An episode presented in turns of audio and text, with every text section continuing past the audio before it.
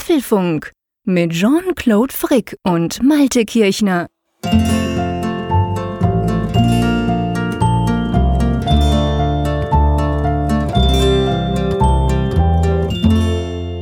Ja, es waren stürmische Zeiten, lieber Jean-Claude, und erstmal herzlich willkommen zu Apfelfunk Nummer 85. Wahnsinn, soweit sind wir schon, die 100 kommt näher. Wir haben heute den 11. Oktober, wie gewohnt, abends und beim letzten Mal, da habe ich ja angesprochen, dass es hier ein bisschen stürmisch war, dass ich befürchtete, dass man vielleicht etwas hören kann und der Jean-Claude und Bern, ich habe so ein bisschen gemerkt, hat es im Hintergrund belächelt, aber war ja doch ein bisschen so heftiger. Genau so ist es. Hallo Malte, hallo liebe Hörerinnen und Hörer. Ähm, das ging mir genau so und spätestens als dann, glaube ich, am Donnerstagmorgen ganz witzig, ähm, hat doch dann irgendwann mal Facebook, glaube ich, für Berlin diesen Safety-Check aktiviert während dem Sturm. Und ich habe das so gesehen und habe überlegt, ich dachte so, hey, spinnen denn die? Und wollte wirklich schon einen, ähm, naja, halt einen lästerlichen Tweet absetzen. Und du hast mich dann bewahrt, weil genau in der Sekunde, wo ich überlege, was ich denn jetzt Blödes schreibe dazu, schickst du mir ein Bild von eurem Hafenkran, der 1000 Tonnen schwer war, den der Wind ins Hafenbecken umgeweht hat bei euch in Wilhelmshaven. Und dachte ich, okay, ist wohl nicht ganz die gleiche Art Sturm, wie wir es hier haben. Und habe hab mir dann den Tweet ver verkniffen was definitiv besser war. Ja, ja, es war wirklich bemerkenswert. Ich meine, wir sind ja hier doch durchaus sturmerfahren und so leicht bringt einen hier nichts aus der Ruhe. Aber das war schon ein Wetterereignis, was es irgendwie in sich hatte. Einerseits dieser 40 Jahre alte Kran, der dann da plötzlich dann mal eben da in die Jade gestürzt ist hier. Das ist so die Bucht in der Nordsee, wo ich hier lebe. Und ja, jeder, der in Norddeutschland oder auch fast in Mitteldeutschland unterwegs war mit der Bahn, der wird es ja auch gemerkt haben, welche Folgen das hatte und ja auch, ich meine, man lästert gerne mal ein bisschen über die Deutsche Bahn, vielleicht manchmal auch zu Recht, was so die Organisation angeht, aber die Schäden, hier sind immer noch einige Bahnstrecken gesperrt, einfach aus dem Grunde, weil teilweise die Oberleitungsmasten mit dem Betonfundament rausgerissen wurden und die müssen das alles neu gießen. Also das ist ja nun wahrlich schon etwas heftiger. Ja, das ist definitiv heftig. Da hast du völlig recht. Du, ähm, wollen wir mal vom Wetter zur digitalen Welt über switchen? Da gibt es ja auch ab und zu den einen oder anderen Sturm. Richtig, genau. Aber ich würde mal sagen, lass uns mal kurz über die Themen gehen. Wir haben wieder einiges Spannendes zusammengestellt. So viel sei schon gleich am Anfang verraten. Genau, die digitale Großwetterlage oder die Apple Großwetterlage sieht so aus, dass wir heute Abend ein neues Update bekommen haben. iOS 11.0.3. Also schon wieder updaten ist angesagt. Warum? Ge Dazu später genau. mehr. Genau.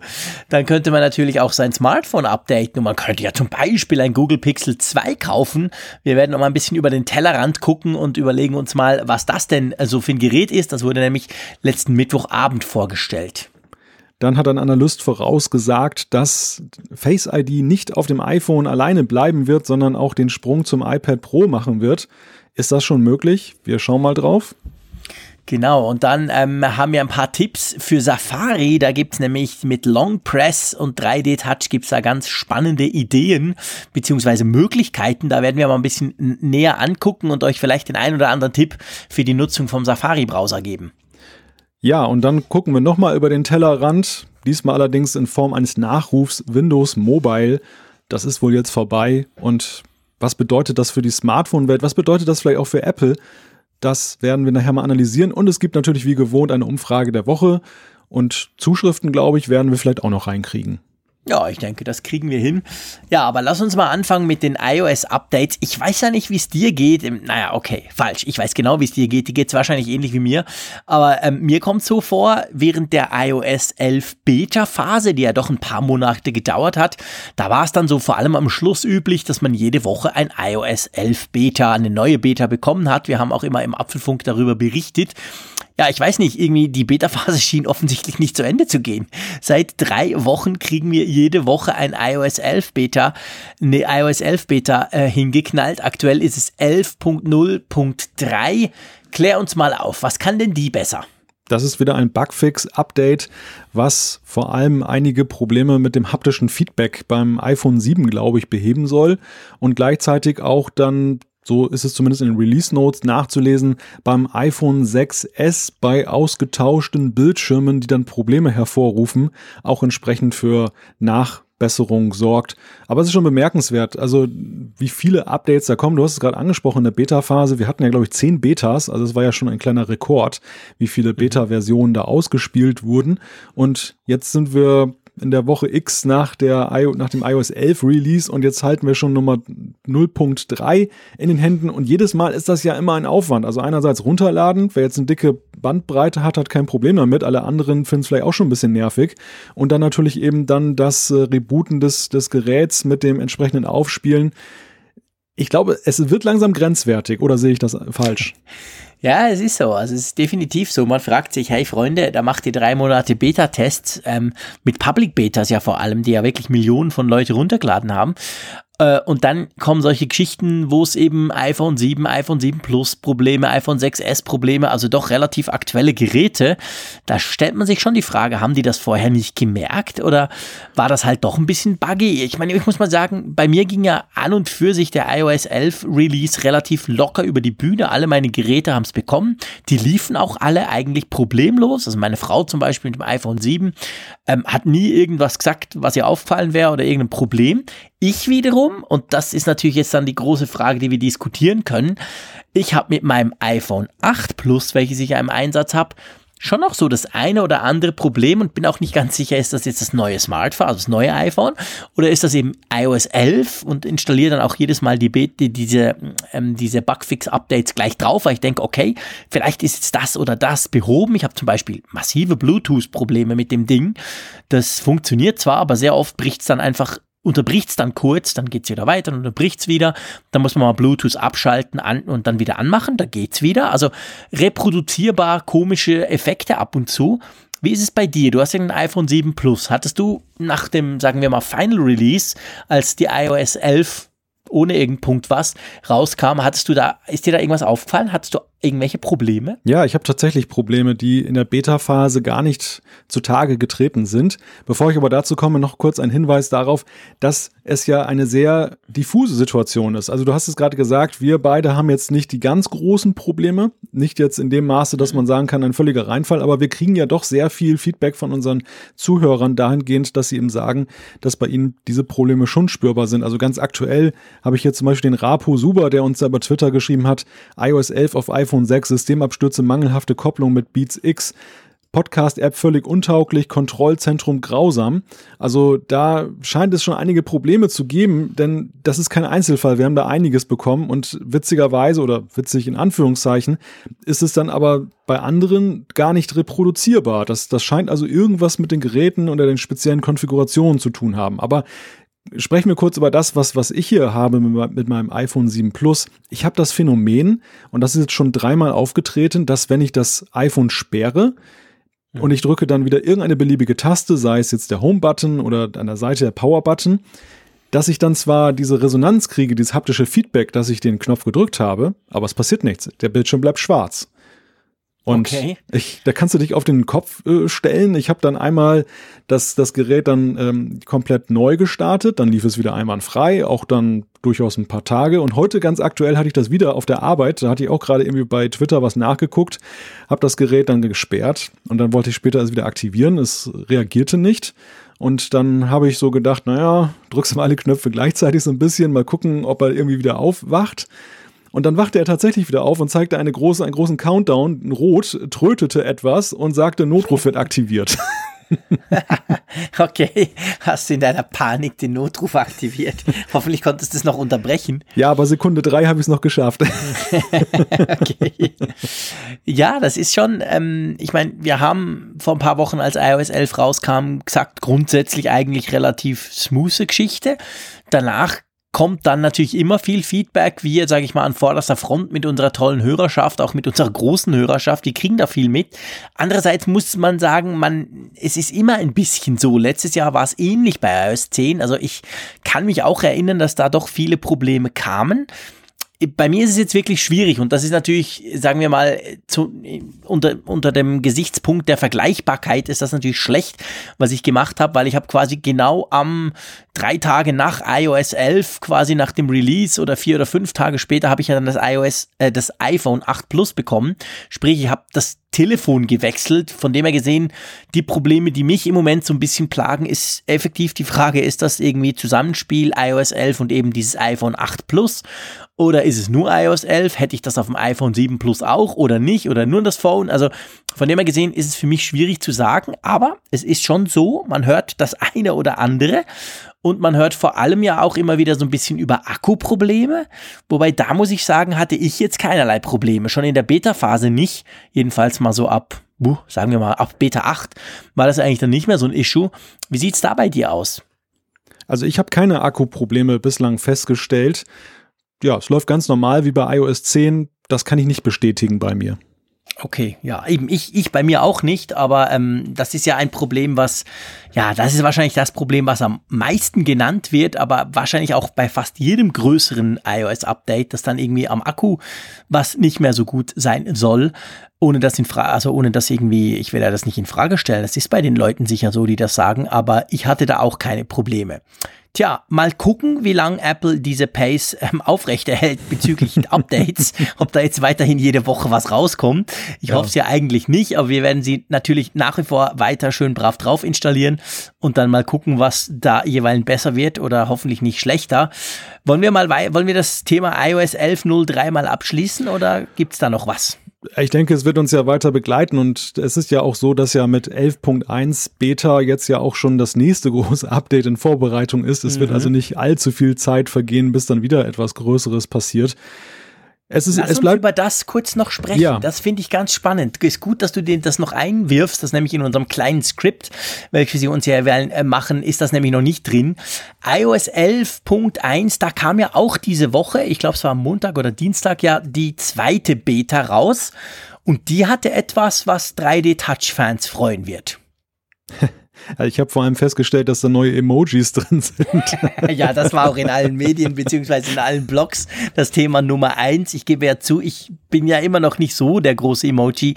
Naja, was heißt Fan? Doch, schon okay, aber ähm, mir ist das eigentlich relativ wurscht immer, wenn da wieder 25 irgendwas äh, Symbole draufkommen. Nee, iOS 11.1 soll oder wird, wenn es dann äh, final released wird, wird die Möglichkeit wieder bringen beim App Switcher, dass du, wenn du 3D Touch hast, quasi mit ganz feste Drücken von links und reinziehen, dass du da so zwischen den Apps wechseln kannst. Das war eine Funktion, die gab es bei iOS 10 und das war offensichtlich eine Funktion, die sehr viele Leute, jedenfalls in meinem Umfeld oder in meiner Tech-Bubble, sehr gern genutzt haben. Die flog da mit iOS 11 raus, da haben sich viele drüber beschwert. Ich muss sagen, ich habe es praktisch nie so gemacht. Ich mache Doppelklick auf den Home-Button immer noch so ganz altmodisch. Und ähm, ja, auf jeden Fall, das war bis jetzt nicht drin, aber das kommt bei 11.1 wird das wieder, wieder reinkommen, diese Möglichkeit zwischen den laufenden Apps zu wechseln. Also ich habe es auch nicht vermisst, muss ich gestehen. Das siehst du, gell? ich glaube, wir sind beide ähnlich, was das anbelangt. aber ich habe ganz viele gelesen, die, die als dann iOS 11 quasi final rauskam oder zum Teil sogar schon in den Beta-Versionen, die dann gesagt haben, oh nein, das geht ja gar nicht mehr, so ein Mist, was ist denn das für ein Quatsch, das muss wieder rein. Offensichtlich waren es genug, dass Apple das erhört hat und das jetzt wieder eingebaut hat. Aber ja, klar, die Emojis, die sieht man dann von außen natürlich viel, äh, viel, viel genauer als diese Funktion. Wenn L iOS 11.1 kommen wird, wagen wir noch nicht zu ähm, vorauszusagen, oder? Ist schwer zu sagen. Ja, mit der Beta 2 sind wir, glaube ich, jetzt, wenn wir die letzten Jahre betrachten, schon auf einem guten Weg. Da sind es meistens nicht mhm. so viele Betas gewesen. Aber ja. Apple hat ja doch da seine Update-Strategie etwas geändert.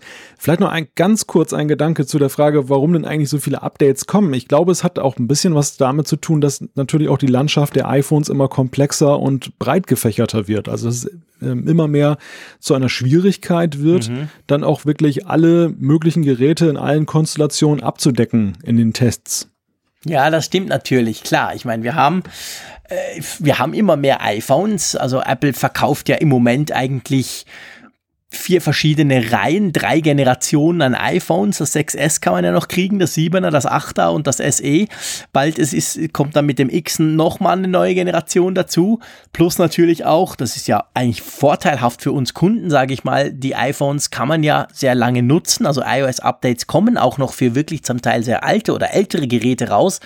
Und dadurch natürlich quasi ähm, steigt die Möglichkeit der möglichen Konfiguration. Und du hast es mal so schön gesagt in einer der, der vor, vor, vor, vor letzten Folgen oder so, da ging es irgendwie auch drum, ähm, um, um Testen, um diese ganzen Public Betas und dann doch wieder Fehler und so.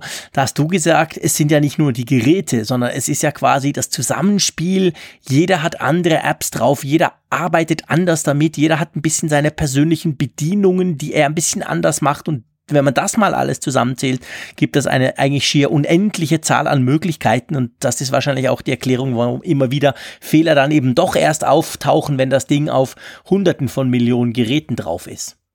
Ja, und gleichzeitig hat Apple ja sein Testprogramm ja deutlich aufgebohrt. Also man ist ja davon weggegangen, nur den Entwicklern die Betas an die Hand zu geben, mhm. sondern mit dem Public Beta Programm, was ja jetzt ich sag mal, bis auf die Beta 1 ja parallel immer läuft zu dem ganz regulären äh, ja, Entwickler-Beta-Programm.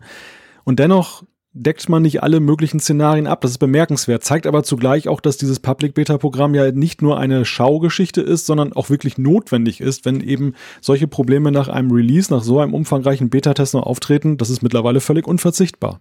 Ja, definitiv. Ja, das ist ganz klar. Also wenn man dreimal nacheinander noch ein, ein Service-Release quasi raus, rauslassen muss, dann zeigt das, wie wichtig eben die vorgängigen Beta-Versionen und vor allem diese Public-Betas, wo es eigentlich ja jeder testen kann, doch inzwischen geworden sind. Ja, wollen wir mal einen Punkt unter iOS, was auch immer machen und ähm, zu einem Konkurrenten von Apple rübergehen. Ja, wir wechseln mal das Lager und wir schauen mal auf genau. Android. Und da schauen wir ganz tief in die Höhle des Löwen, nämlich zu Google. Google hat ja mit dem Pixel 2 jetzt sein zweites, ich möchte fast schon sagen, ernstzunehmendes Premium-Smartphone herausgebracht. Und interessant ist ja an der ganzen Entwicklung, dass sie dieses Erfolgsrezept, was ja Apple über zehn Jahre iPhone-Geschichte ja immer vorangetrieben hat, dass sie das jetzt schamlos kopieren und äh, eben sagen, Hard- und Software aus einem Guss, das ist da irgendwo das Erfolgsrezept. Und es gibt ja einige, die, die schon die Frage stellen, kann Apple das gefährlich werden? Ich meine, momentan stückzahlenmäßig ja noch gar nicht, aber wenn man sich das so anguckt, Jean-Claude, ich weiß nicht, wie dir das geht, das sind ja schon ganz interessante Ansätze dabei, Google. Ja, ja klar, definitiv. Also die Google Pixel 2 Smartphones, Pixel 2 und Pixel 2 XL das sind spannende Geräte. Es zeigt halt auch vor allem, wohin Google eben geht mit der ganzen künstlichen Intelligenz. Die sind nochmal proaktiver, sag ich mal, diese Smartphones, als es bisher die Smartphones waren. Die, die machen noch mehr, wenn du irgendwo Musik hörst, sei es im Radio oder in einem Geschäft, zeigen die dir das gleich auf dem Screen an, ohne dass du irgendwie Shazam oder irgendeine App starten musst und so weiter. Es gibt ganz viele solche Beispiele. Und Google hat auch ganz klar gesagt, das ist quasi, ähm, also so nach dem Motto, die, die neueste Hardware kriegt ihr eh aber bei uns kriegt ihr eben noch die gigantische Google-Intelligenz ähm, dazu quasi. Ähm, ich denke, das Ganze ist trotzdem noch eine Art Showcase und nicht ernst zu nehmen im Sinne von, dass es in irgendeiner Form im Markt ähm, einen Impact hat. Das liegt aber vor allem an Google selber. Google verkauft die Dinge ja nur in homöopathischen Dosen, nur in sehr wenigen Ländern. Es gab mal so Schätzungen vor ein paar Monaten, wie, wie gut sich eigentlich das erste Pixel-Smartphone von Google, das ja jetzt genau ein Jahr alt ist, verkauft haben könnte. Man hat das so ein bisschen anhand des Google Pixel Launchers gemessen. Das ist quasi der, ja, der Homescreen sozusagen vom Google Pixel, der über den Play Store aktualisiert wird und der aber nur auf Pixel-Geräten laufen kann. Man hat dann rausgefunden, es sind irgendwie ein, eineinhalb Millionen ähm, Downloads gewesen. Also äh, das sind homöopathische Zahlen im Vergleich natürlich zu Apple. Und es zeigt halt auch die Schwierigkeit, Google, sagen wir mal salopp, hat jetzt natürlich eingesehen, und das haben ja andere auch letztendlich, gemerkt, es ist praktisch, wenn du Hardware und Software aus der gleichen Schmiede kommst. Du hast ganz viele Probleme dann eben nicht. Vor allem natürlich das ganz große Problem Fragmentierung, welches ja beim, bei Android ein Riesenproblem ist mit Updates, die nicht kommen und so weiter. Auf der anderen Seite ist es gleichzeitig auch nochmal ein Riesenschritt hin zu, ob du ein paar hunderttausend Smartphones ähm, produzierst und verkaufst in einem Jahr oder in einem halben Jahr oder ob du das pro Tag machst, wie das Samsung und Apple eben machen. Und das ist natürlich noch ein, ein Riesenweg. Und das sage ich jetzt nicht als gefrusterter Schweizer, der die nicht kriegt, was per se schon mal ein Witz ist, weil in der Schweiz das größte Entwicklungszentrum von Google außerhalb der USA steht. Wir haben tausende Googler in Zürich das sage ich aber nicht deshalb, sondern es ist einfach, es zeigt einfach, Google macht das zwar, aber ich bin sogar der Meinung, sie trauen sich vielleicht auch noch nicht den ganz großen Schalter umzulegen und die Dinger wirklich groß zu produzieren und in hunderte von Ländern zu, zu bringen und nicht nur in fünf. Weil ich meine, man darf natürlich nicht vergessen, ein Samsung, ein, naja, HTC haben sie jetzt geschluckt, aber ein LG, ein Sony und wie sie alle heißen, die haben natürlich nicht Freude dran, wenn ihr Softwarelieferant ja. jetzt auch Hardware macht. Ja, ja, genau. Das ist der Kollateralschaden, der entsteht, wenn Google vormacht, wie das mit Android aussehen kann, dass eben nämlich ein Samsung oder andere große Android-Hersteller dann auch ein Stück weit vorgeführt werden damit, weil sie eben nicht diesen Vorteil haben, den Google eben hat, dass sie aus einem Hause das entwickeln können.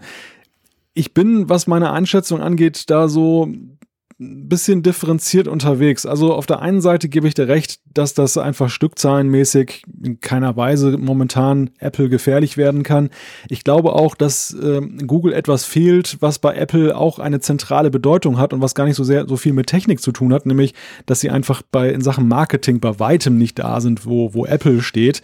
Bei Apple ist ja ein Teil des Erfolgsrezepts eben auch die Geschichte darum, wie sie es verkaufen.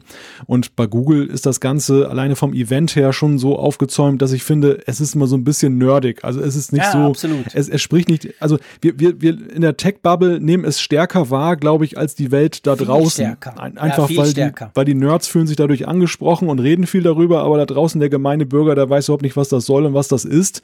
Und da hat Apple einfach eine ganz andere Durchdringung der Öffentlichkeit.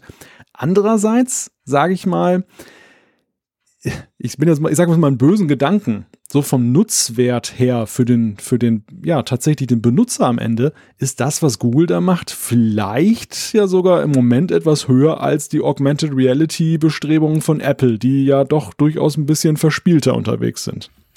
Das stimmt, das, das, da gebe ich dir recht. Also ich bin ja selber ein überzeugter Googler, was das anbelangt. Ich habe fast alle Dienste bei Google, die Google anbietet meistens auf dem iPhone logischerweise, aber das geht ja eben auch.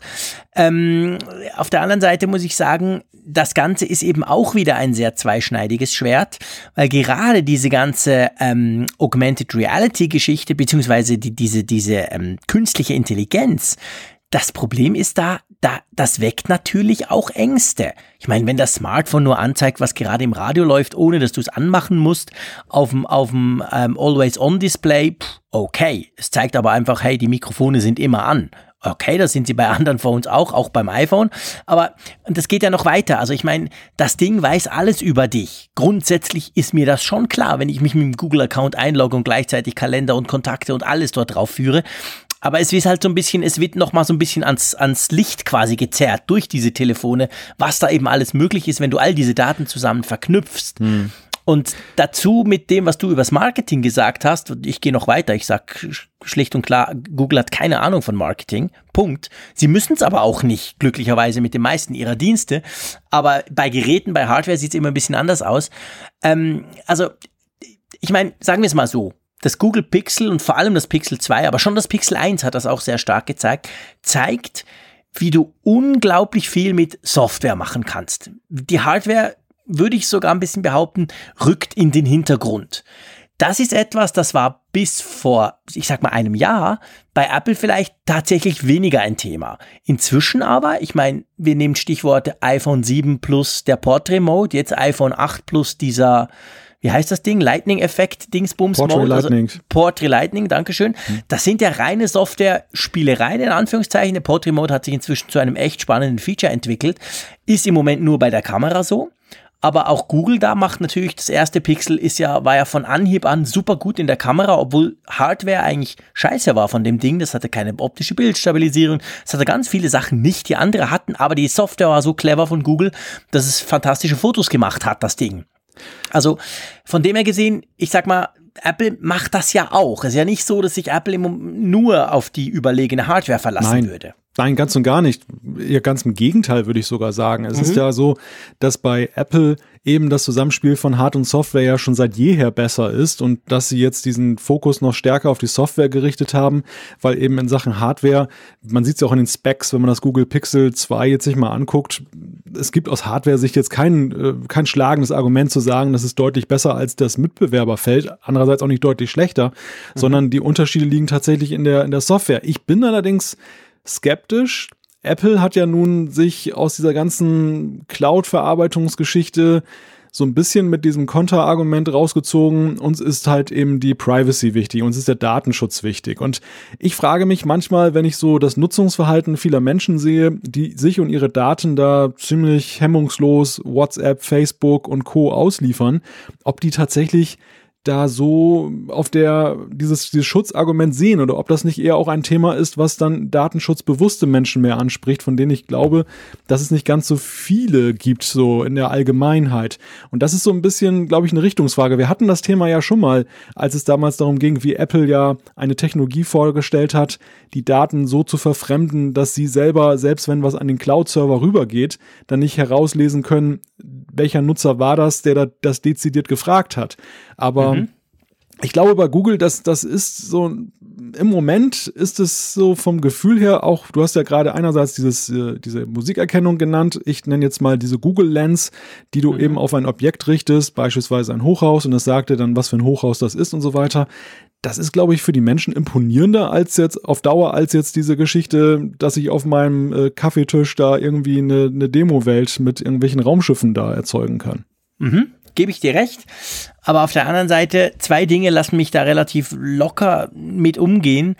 Das eine ist, ich gebe dir recht. Ich meine, wenn man keine Hemmungen hat, so wie Google das hat, die Daten, die, die greifbar sind über den Benutzer, dahingehend zu verwenden, positiv, ich meine es jetzt überhaupt nicht irgendwie negativ, dann kann man natürlich tolle Sachen machen. Die kann Apple so nicht machen. Punkt. Müssen wir uns völlig klar sein. Auf der anderen Seite wissen wir alle auch, diese, diese, diese Lens-Geschichte, die du jetzt gerade angesprochen hast, jede Wette, das dauert ein halbes Jahr und die App gibt offiziell von Google für iOS. Also das ist ja bei allem so. Letztendlich kommen ganz viele Technologien nicht unbedingt der Core, also eben, dass das Smartphone im Schlafen alles cooles Zeugs macht, das wirst du nicht so kriegen, aber gerade sowas wie diese, diese Google Lens Geschichte ist ja relativ simpel eigentlich und das lässt sich natürlich über eine App sehr gut machen und ich bin überzeugt, weil man weiß ja, Google zahlt ungefähr drei Milliarden Dollar an Apple jedes Jahr einfach, dass sie so prominent vertreten sind bei der Suche etc. Also von dem her gesehen, solche Technologien kommen dann schon auch auf die iOS-Plattform. Wenn es natürlich tiefer integriert wird, wie das gewisse Funktionen beim Google Pixel eben sind, dann nicht. Und dann stellt sich die Frage, ob sich da Apple dann mittelfristig ein Bein stellt oder ob sie es irgendwie hinkriegen, einerseits so ein bisschen einen auf Privacy zu machen, andererseits eben doch diese vorausschauenden Dinge zu ermöglichen. Das ist ja das Praktische bei all den Google-Diensten. Ich muss ja nicht selber suchen nach dem Zug, sondern der schlägt mir das ja vor, bevor ich selber dran denke unter Umständen, ja. weil er halt zu viel über mich weiß. Und da muss man völlig klar sagen, da ist Google natürlich weit voraus gegenüber Apple, die ja viel weniger über mich wissen oder ja, wissen wollen. Das, das ist richtig, was du sagst. Also einerseits, dass das Google in der Sache nicht wirklich konsequent und entschieden unterwegs ist, sondern eben ambivalent unterwegs sind, dass sie eben gleichzeitig dann auch versuchen, den Marktanteil den sie haben, dann auf allen Plattformen zu erstrecken. Und ich glaube, ihnen fehlt auch so die letzte Konsequenz, auch das durchzuziehen, eben gegenüber ihren Hardware-Partnern, die ihnen ja doch sehr wichtig sind für ihren Verbreitungsgrad, für ihren Marktanteil von Android. Also auch da werden sie nicht so richtig durchziehen und damit Samsung völlig bloßstellen.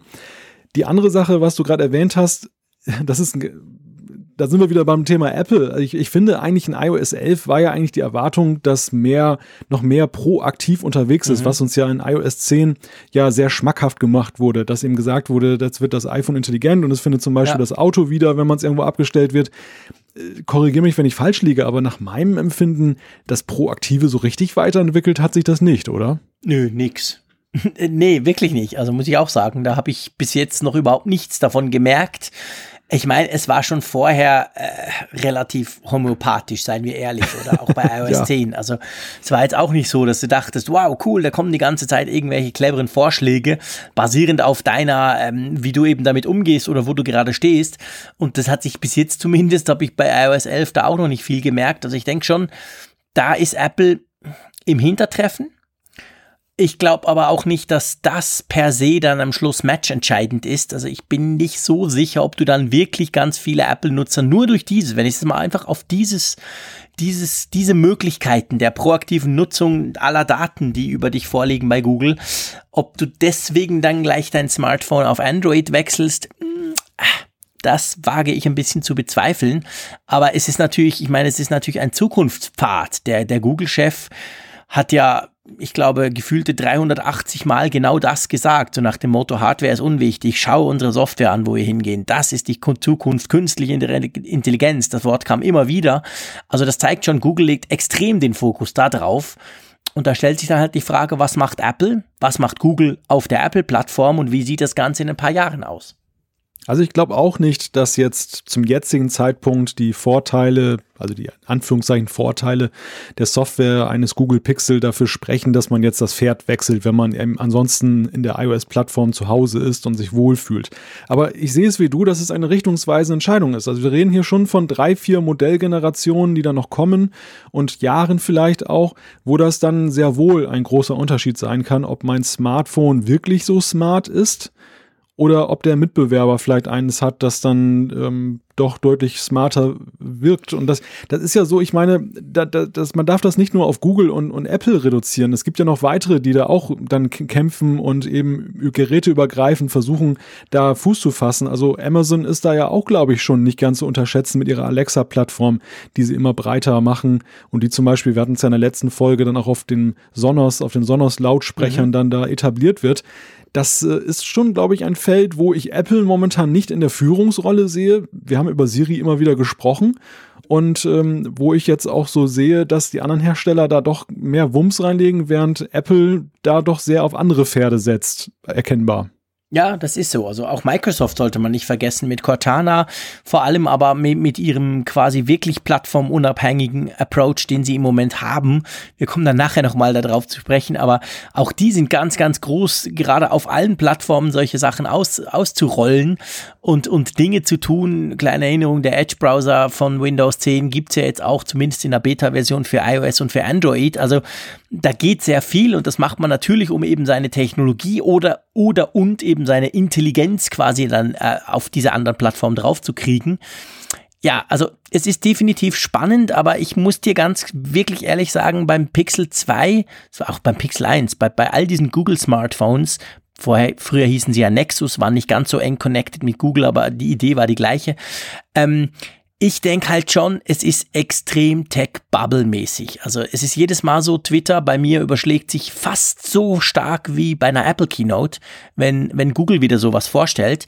Ich bin aber völlig überzeugt, den Normalbürger draußen interessiert das absolut null, nada, gar nicht. Erstens kriegt er die nicht vergünstigt über einen Provider.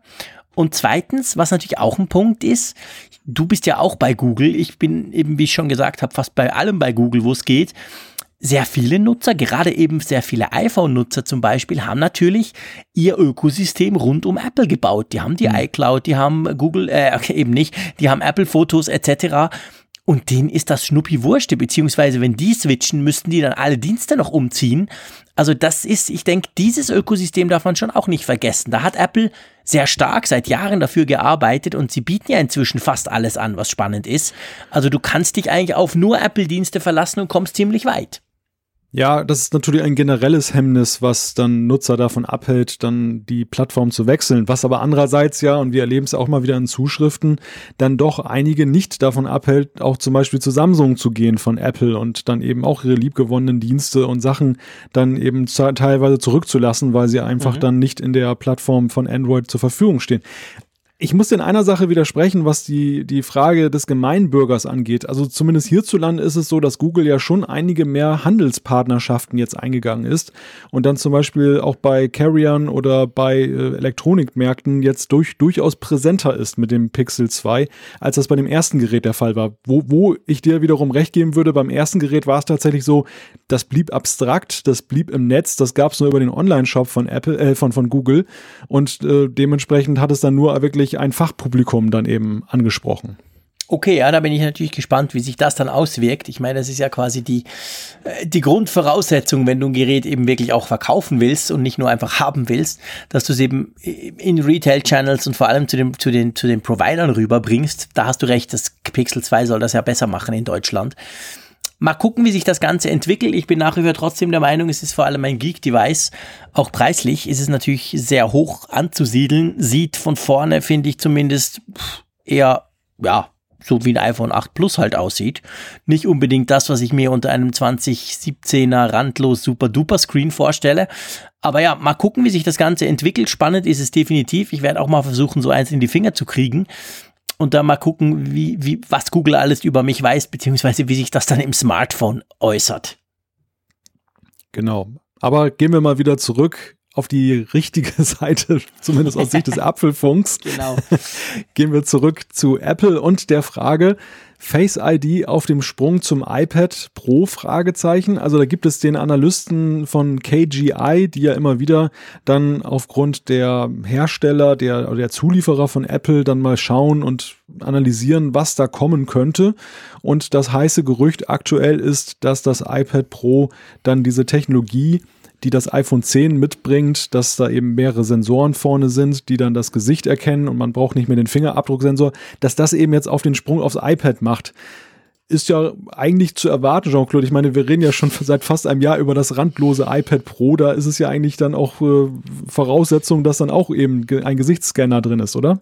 Ja, absolut. Also ich, mir ging es bei, bei, bei, bei dieser News, die auch ziemlich ich sag mal, viel geshared und geliked und geteilt wurde in meiner Tech-Bubble. Ähm, mir ging es da so drum, dass ich dachte, äh, ja, logisch, Freunde, was denkt ihr denn? Also, natürlich kommt das aufs iPad. Da soll es ja auch hinkommen. Das kommt auf alle iPhones, auf alle iPads irgendwann. Wobei man natürlich sagen muss, ähm, wenn man das denkt, so wie ich das denke, dann geht man natürlich auch gleichzeitig davon aus, dass diese Face ID eben wirklich der nicht der im Moment erzwungene, oh Mist, wir müssen was machen, der Home-Button fliegt raus, was machen wir denn, Ersatz für die Touch-ID ist, sondern eben quasi die Zukunft. Also es gibt ja immer noch einige, die sagen, ja, das ist ja schön und gut, dieses ganze Face-ID-Zeug, aber seid doch ehrlich, Jungs, ihr habt es einfach nicht geschafft, die Touch-ID in den, in, den, in den Screen zu integrieren. Sobald ihr das nächstes Jahr habt, fliegt die wieder raus. Hm. Und das glaube ich eben nicht, weil dafür ist sie wahrscheinlich viel zu komplex und wurde jahrelang entwickelt. Es zeigt, dass Apple bei dem Glauben an Face ID ganz fest im Sattel sitzt. Und mhm. es ist natürlich eine in zweifacher Hinsicht sehr interessante Wette auf die Zukunft. Einerseits ist es die Wette auf die Zukunft, dass Face ID, was wir bislang noch überhaupt nicht in Tests erlebt haben, was noch nicht in den breiten Markt gestreut wurde, was ja jetzt erst kurz bevorsteht, dass das einerseits die Nutzer überzeugt und Akzeptanz findet, Punkt eins Und Punkt zwei ist, dass es auch eben, ja, in der Zulieferung dann auch schnell zu einer Besserung kommt. Denn ähm, im Moment ist es ja noch so, dass die Stückzahlen für das iPhone 10, wir lesen es immer wieder, noch nicht äh, in der Produktion so da sind, wie Apple das gerne hätte. Und wir haben es ja gesehen bei den AirPods, dass es manchmal schwierig ist, dann ja, bei solchen tollen Technologien dann so schnell Fahrt aufzunehmen. Und das muss ja eigentlich dann auch zu dem Zeitpunkt, ich gehe mal davon aus, Frühjahr könnte es ein Thema sein, dann ja auch äh, kein Thema mehr sein, dass man eben diese, diese Technik, die da vorne drin steckt in der Kamera, dann auch dann eben auch für das iPad verfügbar hat, dass man nicht jetzt dann total in einen Rückstand gerät. Ja, logisch. Also ich meine, das ist natürlich die, die, die ganz große Voraussetzung. Ich, ich weiß nicht mehr genau, was, was, der, was der Analyst geschrieben hat, wann er damit rechnet, aber ich meine, da hast du völlig recht. Also wir wissen ja inzwischen, und ich glaube, das darf man so sagen, das ist ein Wissen und nicht nur, nicht nur ein Vermuten. Also man, es sind sich alle ziemlich einig drüber, dass diese großen Lieferprobleme, die auch als gegeben angesehen werden können, paar Wochen bevor vor dem Launch vom iPhone X, ähm, dass die eben vor allem an dieser Face ID liegen und nicht am Screen und nicht an den anderen Sachen, sondern das ist das, ich sag mal, das ganz komplexe Element, was im Moment offensichtlich noch nicht in den Stückzahlen produziert werden kann, wie das Apple eigentlich möchte. Ähm, und das muss natürlich logischerweise zuerst total sauber sein. Da müssen x Millionen iPhones einfach so produziert werden können pro Monat, bevor man diese Technik dann ins iPad Pro, klar, das hat eine viel weniger große Nutzerschaft, da verkaufen sich viel weniger, aber trotzdem, das wäre dann zusätzlich, dass du die Dinger produzieren müsstest. Also ja, wahrscheinlich frühestens Mitte, Ende nächsten Jahres, oder wie siehst du das? Ich denke auch, also das, das wird mit Sicherheit der, der Zeitrahmen sein, den das braucht damit dann wirklich eben dieser Stau sich abgebaut hat, der jetzt ja entsteht und der ja absehbar auch jetzt in das Frühjahr hineingehen wird. Also es wird ja definitiv so sein, dass einige Bestellungen, die jetzt getätigt werden, sicherlich eher im Januar, Februar ausgeliefert werden können mhm. erst und nicht jetzt dann das rechtzeitig zu Weihnachten schaffen. Es würde mich wundern, das wäre eine logistische Meisterleistung, wenn Apple das jetzt doch noch äh, irgendwie hinkriegt. Weißt Aber, du noch, ja. wir haben ziemlich, glaube ich, sogar bei unserer Sendung nach der Keynote haben wir schon gesagt, also wir, haben, wir waren beide der Meinung, ich habe es glaube ich ausgesprochen, dass wir gesagt haben, hey, geile, geile Kiste, aber Kinder, das kriegt ihr wahrscheinlich nicht vor Weihnachten. Und ich meine, seit da, ehrlich gesagt, seit diesem 12. September, habe ich noch nie irgendwas gehört, was an dieser Front ähm, Erleichterung anzeigen würde. Eher so noch, dass immer mehr kamen, die gesagt haben, oh ja, Probleme, oh ja, puh, viel zu wenig pro Tag, die da rausgehen im Moment und so. Also das Ganze hat sich so zu einem, ich würde mal sagen, Stream zusammengepappt, der eigentlich ganz klar darauf hindeutet, dass du wahrscheinlich gröbere Probleme kriegst, wenn du versuchst, ein iPhone 10 zu kaufen und das dann noch jetzt gleich dann in den nächsten paar Wochen haben möchtest. Das sieht ganz übel aus. Und es gibt ja auch einen Analysten, der so ein bisschen die Zahlen immer vergleicht, der gesagt hat, er rechnet mit dem wirklich großen äh, Output und das heißt natürlich dann in anderen Worten mit dem Input finanzieller Natur bei Apple durch das iPhone 10 eben wirklich erst im, im Q1 nächsten Jahres und, und nicht mehr diesem Jahr. Also ich glaube, die werden sehr, sehr selten sein in den nächsten drei Monaten. Hohe Schwarzmarktpreise. Ja, oh ja, wahrscheinlich. Das wird dann spannend zu gucken auf Ebay. Und vor allem natürlich spannend zu gucken ab dem, was ist, glaube ich, 26. Oktober kann man ja vorbestellen. 3. November wird ausgeliefert oder soll ausgeliefert werden, die ersten. Das wird dann auch spannend zu sein, die Lieferfristen zu checken. Wir haben ja letztes Mal über das iPhone 8 Plus gesprochen, dass eben die Lieferzeiten ja wirklich ganz smooth waren. Das war problemlos, die Dinger zu kriegen, ist es immer noch. Ähm, das dürfte dann beim iPhone 10 unglaublich anders aussehen. Ja, also vier bis sechs Wochen wird wahrscheinlich nach 30 Sekunden erreicht sein. genau. Und dann knallt es hoch und dann willst du es gar nicht, weiß ich gar nicht, ob sie es dann anzeigen. Ja, Wer will gute schon ein Gerät Frage. kaufen, wenn da drei Monate steht? Also ich meine, das, das macht ja dann definitiv eigentlich gar keinen Sinn. Aber ja, das bleibt auf jeden Fall spannend und ich denke ähm, in Bezug gerade aufs iPad Pro, wo ich es mir ja auch wünschen würde. Also ihr wisst alle, die randlosen Displays faszinieren mich, egal bei welchem Gerät. Und ähm, ich würde mir tatsächlich ein iPad Pro zu 10,5 Zoll mit eben randlos und vor allem der Face ID, das, das wäre eine saubere Sache. Aber ich fürchte, da werden wir noch eine Weile drauf warten müssen. Wahrscheinlich, wahrscheinlich. Worauf wir nicht lange warten müssen, das ist das nächste Thema. Und es ist ja so, wir werden ja immer wieder mal darauf angesprochen, ob wir nicht auch äh, einfach mal so ein bisschen aus dem Alltag plaudern können oder eben so Tipps und Tricks geben können zu Apps und Handgriffen, die man eben auf der iOS-Plattform hat, die einem so weiterhelfen, die einem nicht äh, so geläufig sind. Und da habe ich kürzlich einen Link gefunden und deshalb wollen wir da mal drüber sprechen. Das war mir ehrlich gesagt, obwohl ich jahrelang schon den Safari-Browser nutze, noch gar nicht geläufig, dass man nämlich mit dem Long Tap, also diesem langen Draufdrücken, da eine ganze Menge mehr bewegen kann. Ja, das ist super spannend. Ich bin froh, dass du das sagst, dass dir das nicht geläufig war, weil du hast dich ja geoutet als Safari-Nutzer. Ich sage ja immer, ich nutze sowieso nur den Chrome, auch auf iOS. Ich nutze den Safari relativ selten. Aber es ist tatsächlich so. Also man kann durch diesen Long Press ganz spannende Dinge tun. Und ich schlage wirklich vor, wir gehen das mal durch. Wir haben da so zehn Tipps gefunden. Und ich würde wirklich sagen, wir, wir sprechen die mal so ein bisschen durch. Mal so eine Tipps- und Tricks-Sektion im Apfelfunk, ähm, weil da hat's ganz spannendes Zeug drunter. Und vielleicht ganz am Anfang, bevor wir loslegen, gell? Der Long Press, einfach, dass es nochmal ganz klar ist. Das ist nicht 3D-Touch. Also es können auch die, die nicht ein iPhone äh, 6S, 7 oder 8 haben, oder? Genau, der Long Press ist einfach nur eine Frage, wie lange belasse ich den Finger auf einem Button. Das heißt, äh, ja, ein, zwei Sekunden und eben nicht jetzt nur so eben ganz schnell angetippt. Das ist der sogenannte Long Press. Genau. Also lasst uns mal starten mit dem ersten ähm, ähm, Tipp quasi. Und zwar kann man einen Long Press machen auf die Zurück- oder Vorwärtsknöpfe. Also wo man sich ja durchscrollen kann, wo man gerade war oder was man gerade gemacht hat. Ja, und was passiert dann? Logischerweise eigentlich, dann geht der Verlauf auf. Genau, die History kommt dann und ich wusste gar nicht, dass es die gibt. nee, komm, echt? Also ich wusste, gut, nein, was, was, was erzähle ich da? Ich wusste es auch nicht. Ich habe das im Vorfeld unserer Sendung alles ein bisschen ausprobiert und musste sagen, wow, coole Sache. Zwei kannte ich schon, immerhin, zur Ehrenrettung von mir. Zwei dieser Tipps, die wir jetzt zeigen, kannte ich schon, aber sonst wirklich coole Sache. Also einfach mal lang draufbleiben, da seht ihr gleich, wo ihr so rumgesurft habt und könnt natürlich auch entsprechend schnell wieder quasi zurück ähm, springen. Nächster, ich, du bist Ja, ich, ich glaube aber ja, dass viele diese History, also diesen Verlauf, auch dann eher verwechseln jetzt mit diesem äh, Fenster, das du aufrufen kannst, wo du deine vorhandenen Tabs aufrufen kannst. Weil ein Stück weit war für mich das auch immer mein Verlauf, weil irgendwie öffnet sich ja jedes Mal, wenn du in Mail oder sonst wo einen, Links, einen Link klickst, öffnet sich ja ein neues Fenster in Safari. Ja. Und ich habe jetzt mal kürzlich festgestellt, dass ich 500 geöffnete Fenster im Safari-Browser Da auf meinem ist dann iPhone Tipp hatte. Nummer 4 oder so, ist dann sehr gut. Nee, Tipp Nummer 3, genau. Den kannte ich, den kannte ich nämlich schon. Den hat mir mal einer erklärt. Also, aber der nächste, äh, magst du, ähm, es gibt ja das schöne ähm, Bookmark-Icon, dieses Buch. Genau, wenn man da einen Long Press drauf macht, dann öffnet sich auch ein kleines Menü von unten, wo man dann auswählen kann, einerseits, dass man eben ein Bookmark, ein Lesezeichen neu hinzufügt und zum anderen, dass man auf die Leseliste den entsprechenden Tab, den man gerade geöffnet hat, die Seite, die da offen ist, dann da reinpackt. Jetzt sag mir mal, erklär mir mal. Ich bin ja ein unbedarfter Apple-Nutzer, der selten bis nie Safari braucht, der alles im Chrome macht und wahrscheinlich ganz viele Features und Möglichkeiten verschenkt dadurch, obwohl der Chrome nicht schlecht ist, weder auf Mac noch auf iOS, aber trotzdem, brauchst du die Leseliste? Nein. Okay, okay, scheiße. Ich hatte jetzt gehofft, du erklärst mir und die Vorteile und wie toll das doch ist, ähm, weil ich ja, gebe also wirklich gerne zu. Ich meine, klar, ab und zu brauche ich den Safari, weil der geht ja standardmäßig immer auf beim iPhone. Also, aber die Leseliste habe ich, die habe ich noch nie benutzt.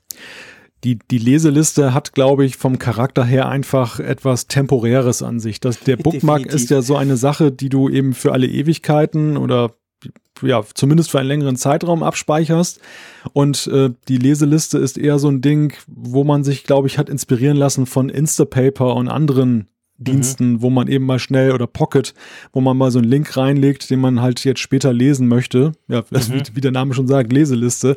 Also genau. einfach, einfach so ein, so ein Zwischenspeicher, der okay. nicht jetzt so einen langfristigen Anspruch hebt. Ich gebe dir aber recht dahingehend, äh, dass es eben so ist, vom Ansehen her denkt man jetzt oder fragt man sich, wo ist denn da der Unterschied? Also es ist so sich so ähnlich und vor allem bietet die Leseliste so wenig extra Nutzen, dass mhm. es sich nicht erschließt, wo da denn jetzt der, der große Unterschied zum Lesezeichen ist. Ja, ja, genau. Ja, genau. Das ist, ist auch so ein bisschen ähm, mein Punkt, wo ich mich immer frage. Aber es ist Schöne am Apfelfunk ist ja, wir wissen, uns hören tausende Leute zu. Darum sage ich einfach, ähm, schreibt uns doch, wofür ihr die Leseliste braucht. Vielleicht habt ihr da coole Tipps und Tricks und Workflows rund um diese Leseliste gebaut. Ich lasse mich also gerne eines Besseren belehren, weil beim Chrome gibt's das nicht, aber es hat mir eben auch noch nie gefehlt. Von dem her gesehen, ja, meldet euch und wir gehen zum nächsten. Und zwar, das ist jetzt der für den Malte und Shootout hier an dieser Stelle für meine Frau auch. Wenn man lange auf, ihr kennt ja das im Safari-Browser, auf dem iPhone oder dem iPad, oh, auf der rechten unteren Seite gibt es ja den Tab. Ähm, Knopf.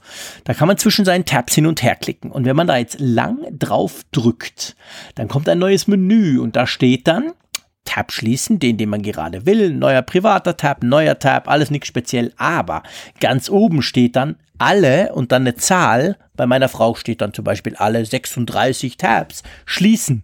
Und damit räumt man natürlich im Safari speichertechnisch, sag ich mal, massiv auf, oder? Ja, ne, aber hallo. Wie gesagt, bei mir waren es 500 geöffnete Tabs. Ich wusste lange um dieses Problem, dass ich viel zu viele geil, Tabs da nee, habe. Ehrlich, und, das ging äh, noch, das ist ja Hammer. Ja, und ja, das geht problemlos, also total flüssig, was ja wiederum ein großes Kompliment für ja, das krass, System ist. Ja, allerdings.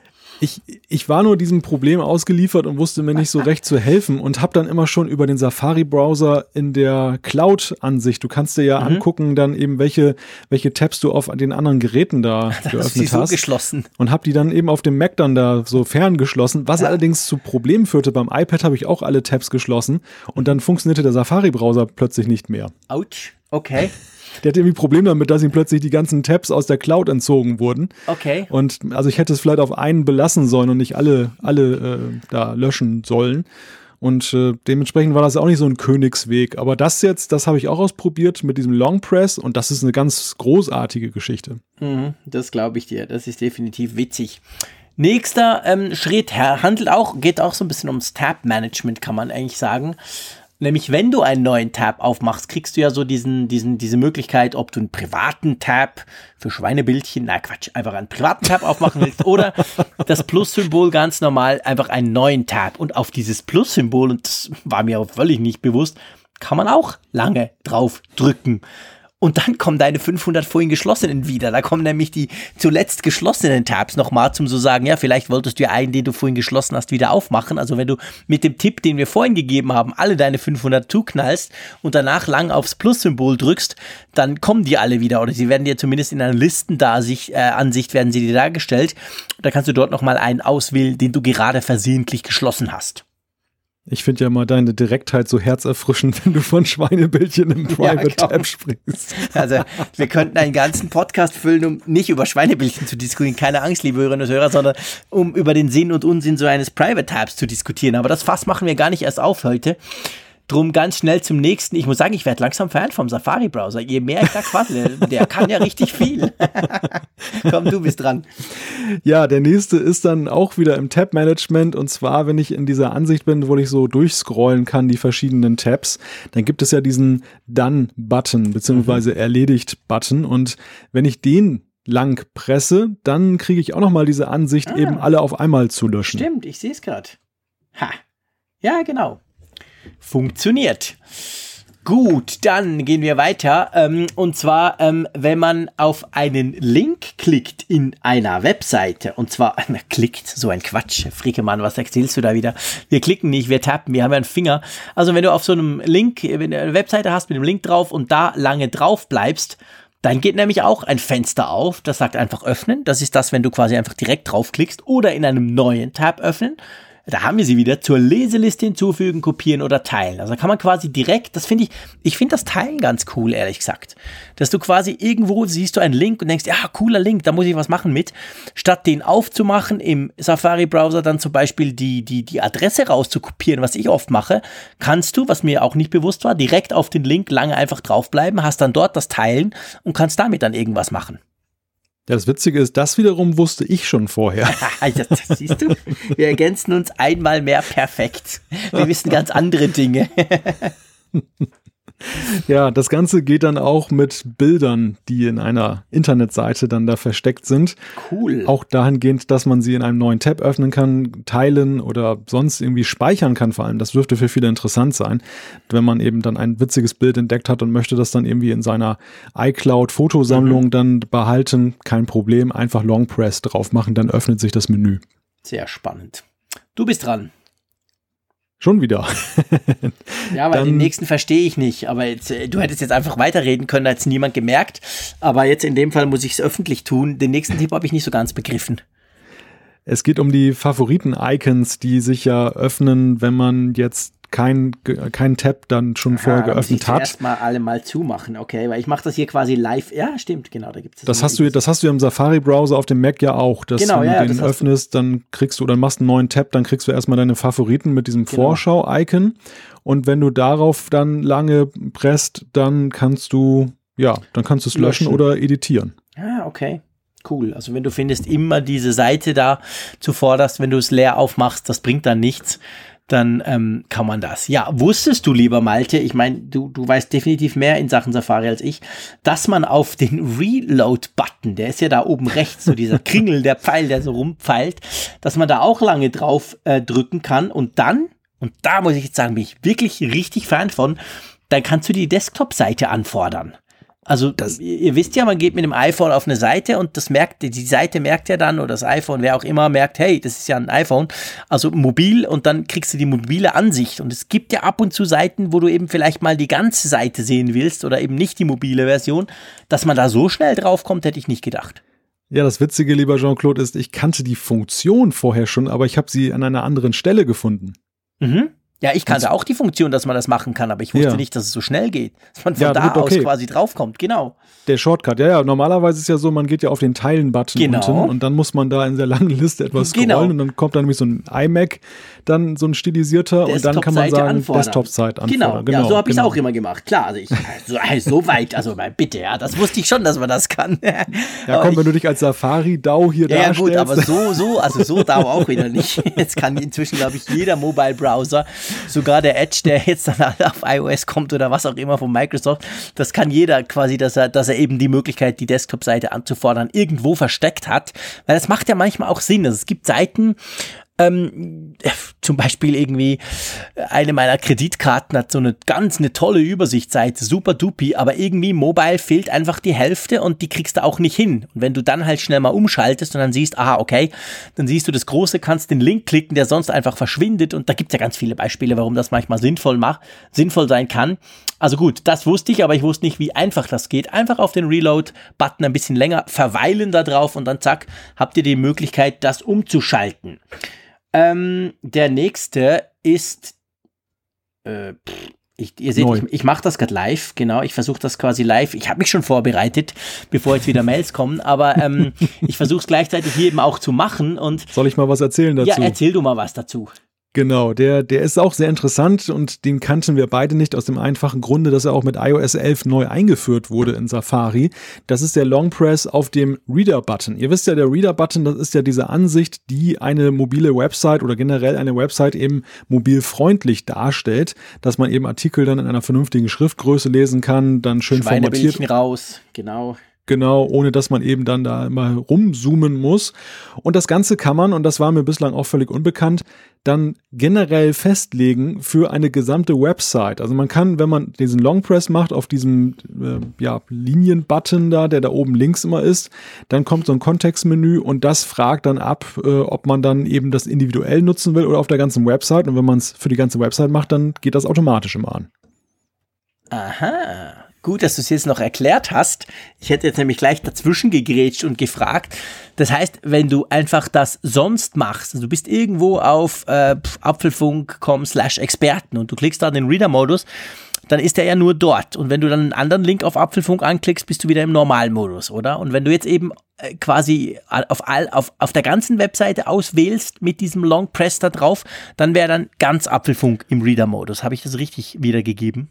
Ja, vor allem ist es ja so, dass dieser Reader-Modus eigentlich immer eine Option war. Das mhm. heißt, wenn du, du musstest erstmal eine URL eingeben, beispielsweise Spiegel Online, rufst du einen Artikel auf und dann äh, wird der, der Reader-Button oben angeboten. Du kannst draufklicken und dann wird der Modus aktiviert. Und genau. hier ist es dann eben so, dass egal, du musst es nicht mehr manuell äh, aktivieren. Du gehst einfach auf die Website Spiegel und schon geht er gleich in den Reader-Modus über, wenn du das dafür aktiviert hast super coole Sache. Definitiv. Übrigens, kleiner, kleiner Werbesport an dieser Stelle. Die Funkgeräte-App, das ist ja der App zum Apfelfunk, das wisst ihr alle. Ähm, die hat ja auch, wenn ihr dort auf äh, News zum Beispiel geht und dann irgendwo auf eine Seite klickt, äh, wo wir die Nachrichten drüber quasi drin haben, dann wird das automatisch im Reader-Modus. Das hat der Malte so gebastelt. Das finde ich immer wieder sehr praktisch, weil dadurch ist es extrem schnell und auch extrem übersichtlich. Also das vielleicht ein kleiner Werbesport mal wieder für unsere App. Die dürft ihr euch gerne runterladen. Ist natürlich gratis im Apple App Store zu finden. So, jetzt sind wir, glaube ich, durch, gell? Jetzt haben wir diese zehn Tipps. Haben uns genau. da lang ver ver verquasselt, aber ich finde es wirklich spannend. Es zeigt, dass viel ja eigentlich viel mehr im Safari steckt, als man es vielleicht so denkt. Beziehungsweise eigentlich ist es ja zumindest bei mir andersrum. Man nutzt den schon so lange oder überhaupt einen Mobile Browser und man, man kennt so diese fünf, sechs Features, die man eigentlich braucht. Und das macht man immer und das läuft auch immer, aber dass da eben noch viel mehr sind, zum Teil super praktische Dinge, das ist einem gar nicht so bewusst. Drum dachten wir uns, wir machen mal eine Tipps- und Tricksektion, oder? Ja, also das äh, war ja so, dass ich habe dir den Link ja damals mal zugeschickt, das ist schon ein, zwei Wochen her. Und einfach mal zu gucken, ob ich jetzt einfach nur so dumm bin und diese ganzen Sachen nicht wusste. Und da haben wir schnell festgestellt, wir beiden, da sind für uns beide irgendwo Tipps drin, die wir nicht kennen. Und wenn wir die schon nicht kennen, die wir uns mit diesen Sachen ja nun durchaus intensiver beschäftigen, dann so dachten wir, ist es vielleicht auch für alle interessant, die zuhören. Und man sieht eben auch, das ist der Brückenschlag zu dem Thema, was wir vorhin hatten, bei der Software, ja, was Apple da dann doch teilweise eben auch an Gehirnschmalz reinsteckt, ja, was krass. gar nicht dem Nutzer so offensichtlich dann manchmal wird. Ja, das ist sowieso krass, ja. Das ist genau der Punkt. Also da ist so viel Zeug drin und, eben zum Teil wirklich so clevere Funktionen. Und da muss man ja zuerst mal drauf kommen. Da muss man sie noch umsetzen, clever, dass es wirklich bedienbar bleibt. Ähm, das ist schon eine Riesensache. Und da ist Apple natürlich eigentlich generell ja sehr gut. Also ich, ich will jetzt auch nicht, um noch mal ganz kurz zurückzukommen, äh, auf die Pixel-Diskussion, die Google-Diskussion. Eigentlich dreht es sich ja vor allem um künstliche Intelligenz und solche Geschichten. Weil sonst muss man ja sagen, Apple, und das ist eine Stärke, das war eine Stärke, dadurch sind sie, behaupte ich mal, groß geworden. Ähm, das neue, das iPhone vor zehn Jahren hat sich ja nicht verkauft, weil es so schön aussah, sondern weil es so clever in der Bedienung war, sprich Software. Und da ist Apple immer noch extrem stark. Also das muss man schon ganz klar sagen. Ja, wir sehen hier ja auch eben diese Kernkompetenz des ersten iPhones, ja. auch zehn Jahre danach noch ausgespielt. Und diese Kernkompetenz war ja nun vor allem die Entwicklung von Multitouch durch Apple. Ja, ganz genau. Die haben das echt clever hingekriegt. So, so, dann kommen wir jetzt zu einem Nachruf. Nicht auf den genau. Apfelfunk, nix auf Apple irgendwas, keine, keine Bange. Aber auf ein Thema, äh, ich gebe es zu, ich musste auch wieder schmunzeln, weil ich kann sagen, ich habe das schon vor vielen Jahren gesagt. Das habe ich auch auf allen Kanälen. Wurde mir eine Zeit lang zumindest immer extrem um die Ohren gehauen. Du miese Peter, du miese Redner. Ja, aber jetzt hat auch Microsoft offiziell nicht nur eingesehen, sondern auch anerkannt und mahnt nach draußen per Tweet kommuniziert, Windows Mobile ist tot. Ja, man musste kein großer Prophet sein, in den letzten Monaten das vorherzusehen. Und es, es, es deutete sich ja vor allem damit an, dass Microsoft ja auch jegliche Exklusivitätsambitionen mit seiner Software verloren hat. Also das Engagement zum Beispiel jetzt auf der iOS-Plattform mit immer mehr Apps, wir haben es ja auch hier ein paar Mal thematisiert, war ein klares Zeichen, wohin die Reise geht. Und jetzt hat Microsoft mal ja den Schlussstrich gezogen. Es ist dann eben jetzt verkündet worden von einem der Hauptentwickler der ganzen Sache, Projektmanager, dass eben da jetzt das der, der Fokus der Weiterentwicklung nicht eben auf dem Mobile-System liegt. Mit anderen Worten, es ist tot und das wird wahrscheinlich irgendwann mal so schleichend dann abgeschafft. Schadenfreude empfinde ich ehrlich gesagt nicht bei dem Gedanken, Nö. denn ich muss sagen, Windows Mobile war irgendwie für den Markt durchaus inspirierend. Also das war jetzt ja mal was ganz anderes als zum Beispiel im Android, was eben von Anfang an, wo am Anfang, von Anfang an viel nachgemacht wurde. Und äh, Windows, Microsoft traute sich ja eben zum Beispiel im User Interface eigene Akzente zu setzen. Sie haben auch manche andere gute Idee da reingepackt, die aber eben nicht mehrheitsfähig war, weil der Zug war längst abgefahren zu dem Zeitpunkt. Ja, absolut. Also nicht, dass ihr mich da falsch versteht, wenn ich das so ein bisschen eine launig, ein launiges Intro Intro zu diesem Thema gemacht habe. Ähm, äh, Windows Mobile eigentlich schon von der ersten Version an, aber dann vor allem die 8er und dann die, die, die weiteren Iterationen, das war eine klasse Sache. Das war in meinen Augen eines der, wenn nicht vielleicht sogar fast das beste mobile Betriebssystem. Das Problem war halt, es war zehn Jahre zu spät. Und das zeigt halt auch, dass selbst ein Konzern wie Microsoft, der ungefähr 15 Milliarden Dollar in das Ganze reingesteckt hat, zehn davon gingen an Nokia zum Kauf etc., aber trotzdem, also das war unglaublich teuer, dieses Abenteuer. Aber selbst Microsoft als Riesenfirma, die, die ja wirklich auch viel Kohle haben, hat es nicht geschafft, sowas in den Markt zu kriegen, weil einfach ja, man muss halt sagen, der Zug abgefahren war. Aber ich fand auch die Idee mit den Kacheln, die Idee mit diesen Live-Kacheln eben, die sich verändern und nicht nur einfach ein Icon, wo irgendwie eine Nummer drauf erscheint und so. Das war und finde ich ist immer noch spannend. Ich, ich mache meine Windows Mobile Smartphones ab und zu noch an. Die laufen ja noch. Die kriegen jetzt zwar nie mehr ein Software-Update und Apps gab es sowieso nie richtig. Aber ähm, die, das, das war wirklich eine clevere Idee. Und eigentlich muss man sagen, ist es schade, weil letztendlich wir, wir, wir leben jetzt mit einem Duopol weltweit. Wir haben einfach Android, wir haben, wir haben iOS und damit hat sich's. Dann haben wir noch Feature Phones, die gar nichts können. Und ich hätte ich hätte mir auch gewünscht, dass Windows Mobile, sagen wir mal, erfolgreich oder erfolgreicher wird. Nicht unbedingt, dass es Apple gefressen hätte, marktanteilsmäßig, aber vielleicht so 20 Prozent von Android weggeknabbert. Das hätte jetzt niemandem wehgetan und das hätte dem, dem Gesamtsystem per se sicher gut getan, weil Konkurrenz belebt ja bekanntlich das Geschäft. Also von dem her gesehen muss ich sagen, ist das schade, aber kommt eben nicht überraschend.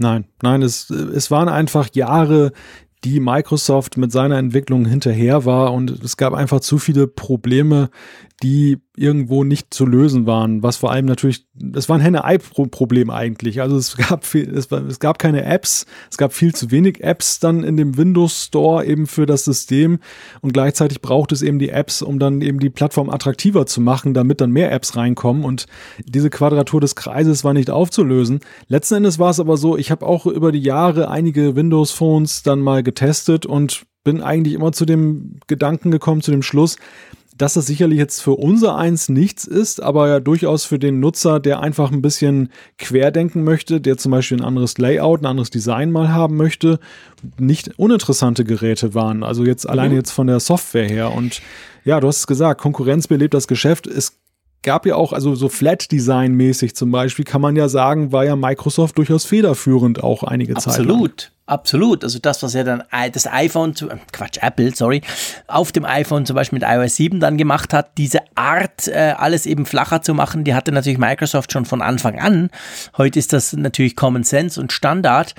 Ähm, ich glaube, das Problem ist genau das. Ich meine, Microsoft hat dann irgendwann mal das versucht und auch so marketingmäßig so ein bisschen gesagt, ja, hey, aber wisst, wisst ihr, Freunde, es muss ja nicht immer so viel sein, es muss ja nicht immer so wahnsinnig kompliziert sein und 5000 Apps braucht auch niemand auf seinem Smartphone. Guck, guck dir mal unser schlankes, smoothes System an. Aber ich glaube, das Problem war eben halt auch, dass selbst der der super Standard-User, der sagt, ich mache fast gar nichts auf meinem Smartphone, auch der braucht irgendwie fünf bis sechs Apps, weil man die einfach hat. WhatsApp, Facebook, äh, vielleicht sogar Dropbox. Also es gibt einfach ein paar Dinge, die musste haben. Und, und da war halt im, im ganzen App-Universum, das war das Hauptproblem von Windows Mobile vom ersten Tag an. Und da hat Microsoft ja auch viel Geld gezahlt an Entwickler, dass sie was machen. Aber ja, eben zum Beispiel WhatsApp gab es halt nie. Und ja. ich meine, wenn sowas fehlt, äh, Mist. Ja, ich, ich würde sogar noch einen Schritt weiter gehen. Also es ist auf der einen Seite richtig, dass die Grundausstattung da sein muss. Wenn die eben an einer Plattform nicht existiert oder eben unzureichend da ist, dann hat sie verloren. Aber Windows kam ja auch in eine Zeit rein mit seinem System, als die App insgesamt ja gerade auf ihrem absoluten Höheflug war. Also ja. da war es ja wirklich so, dass alle in den App Stores da am groß am Runterladen und Kaufen waren. Und auch wenn der App Store immer noch ein großer Marktfaktor ist, wenn ich so sehe, in der breiten Masse hat das App-Fieber ja doch schon etwas nachgelassen. Also diese, diese absoluten Goldrauschzeiten sind ja jetzt nicht mehr so spürbar da.